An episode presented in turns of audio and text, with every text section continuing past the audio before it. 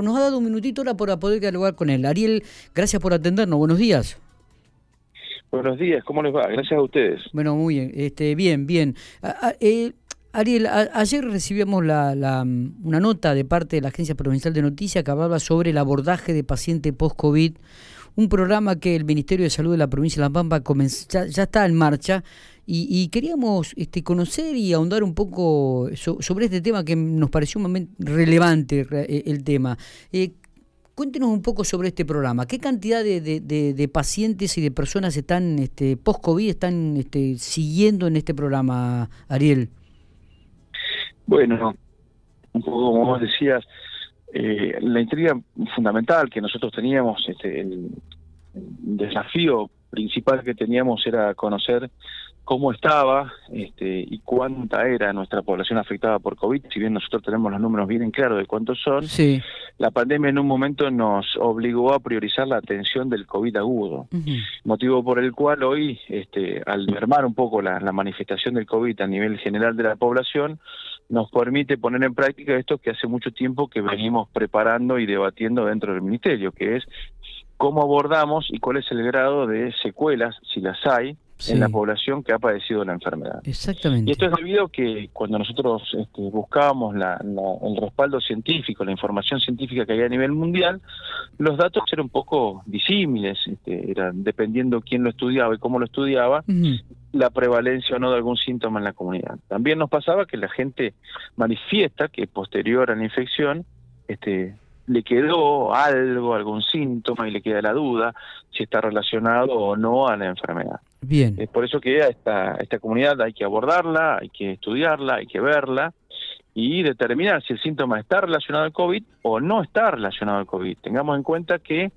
muchas veces los síntomas que nos manifiestan, que puede llegar a ser este, no sé, el, el cansancio, la fatiga fácil que refiere la comunidad, sí. a veces se debe este, al margen del COVID a cuestiones sociales y culturales, digo, estuvimos aislados, tuvimos repercusiones emocionales, hemos aumentado de peso, este, hemos dejado de realizar actividades que antes hacíamos y a veces síntomas que lo relacionábamos con la enfermedad, al pasar por el examen médico se detecta que tiene otro tipo de relación con la salud de las personas. Bien.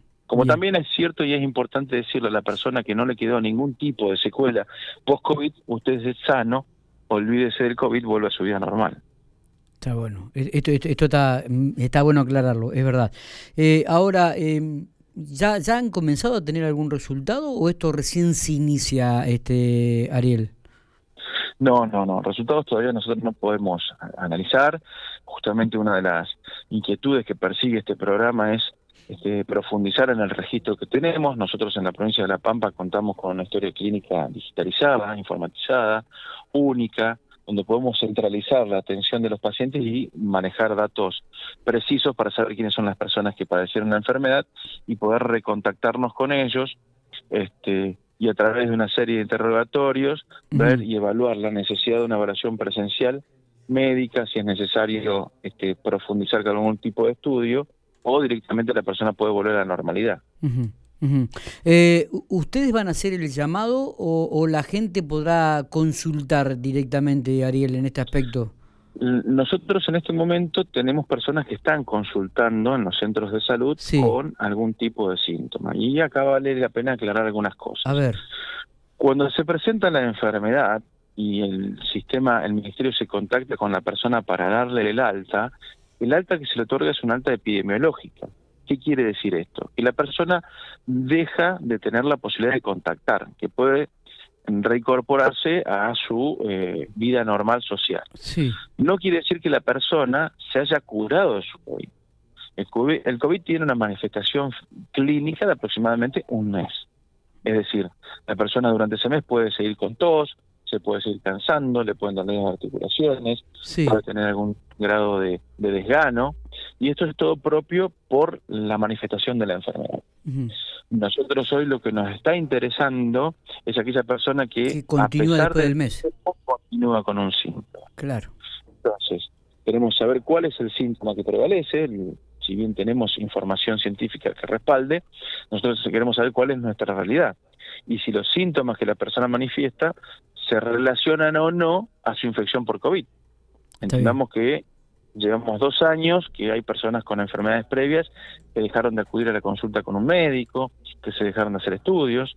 Entonces también es necesario retomarlo y evaluarlo eh, cómo está la actualidad de la salud de las personas. Que, que me, parece realmente que, este programa es súper necesario y, de, vital importancia teniendo en cuenta lo que ha sido el COVID y la, los rastros que ha dejado, ¿no? Eh, y que se pueda llegar a a seguir una asistencia este, sobre aquellas personas que, que lo han padecido, me parece que es fantástico. Eh, ¿Va a haber algún rango de edad o va a abarcar todo tipo de edad, este, Ariel? La población objetivo del programa es todas las personas que hayan sido este, infectadas con el COVID.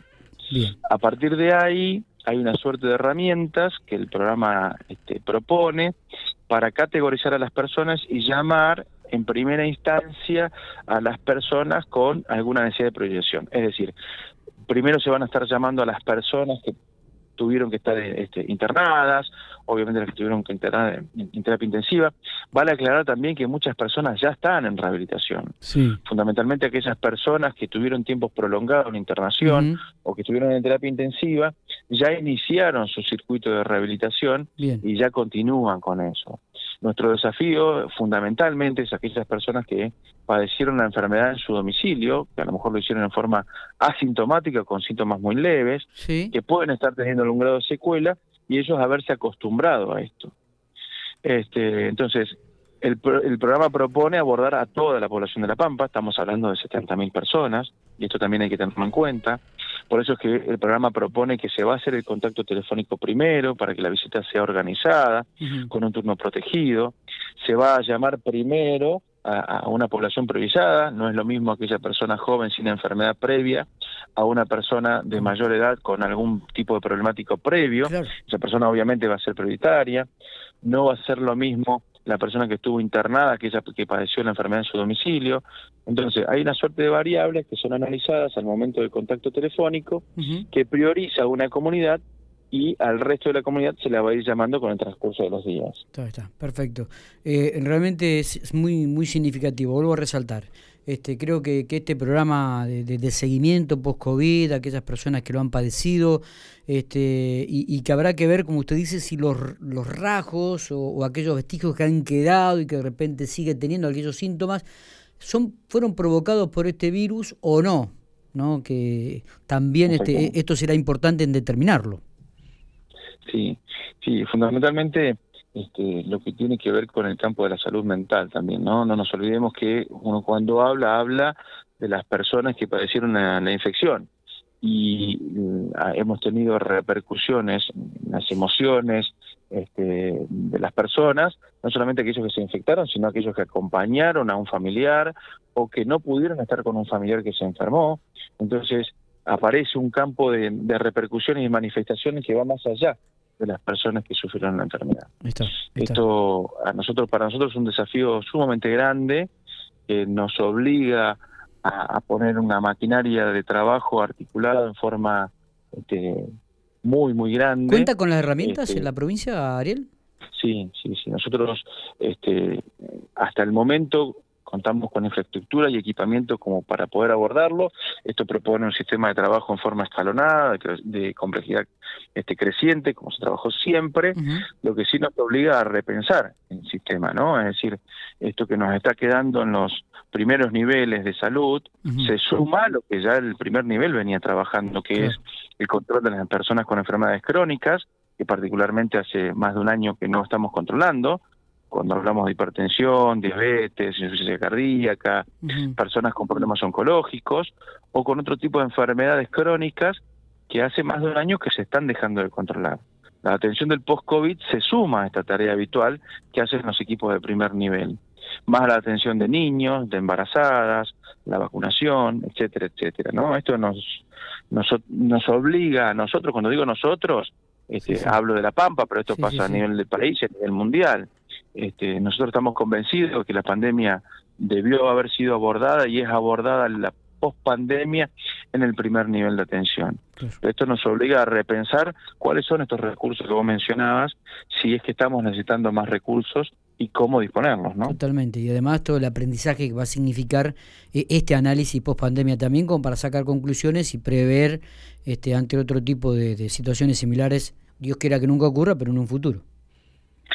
Sí, eso es fundamental porque no es que estamos evaluando una situación conocida que nos, no, nos pasa a nosotros por primera vez, estamos evaluando una situación desconocida a nivel mundial y la estamos evaluando cuál es nuestra repercusión para poder adaptarnos lo más pronto posible. Ariel, gracias por estos minutos, eh, ha sido muy atento, nosotros nos interesaba muchísimo el tema y creo que ha sido muy claro en explicar aún algún detalle más aparte de, de esta nota que nos había llegado de la Agencia Provincial de Noticias. ¿eh? Gracias a ustedes por el espacio. La difusión masiva es parte primordial de la estrategia de atención primaria y es sumamente importante eh, que las personas tengan información. Me llega una consulta. Si la gente quiere contactarse, ¿a qué teléfonos tiene que hacerlo? ¿A dónde se tendría que dirigir? Las personas que fueron contactadas durante la pandemia les quedó el teléfono ah, de su contacto. Pero vuelvo a insistir, la propuesta es que esperen a ser llamados, ah, porque esto tiene que ver con una reestructuración del trabajo cotidiano. Correcto, está clarísimo. Gracias y abrazo grande. Gracias a ustedes. Saludos.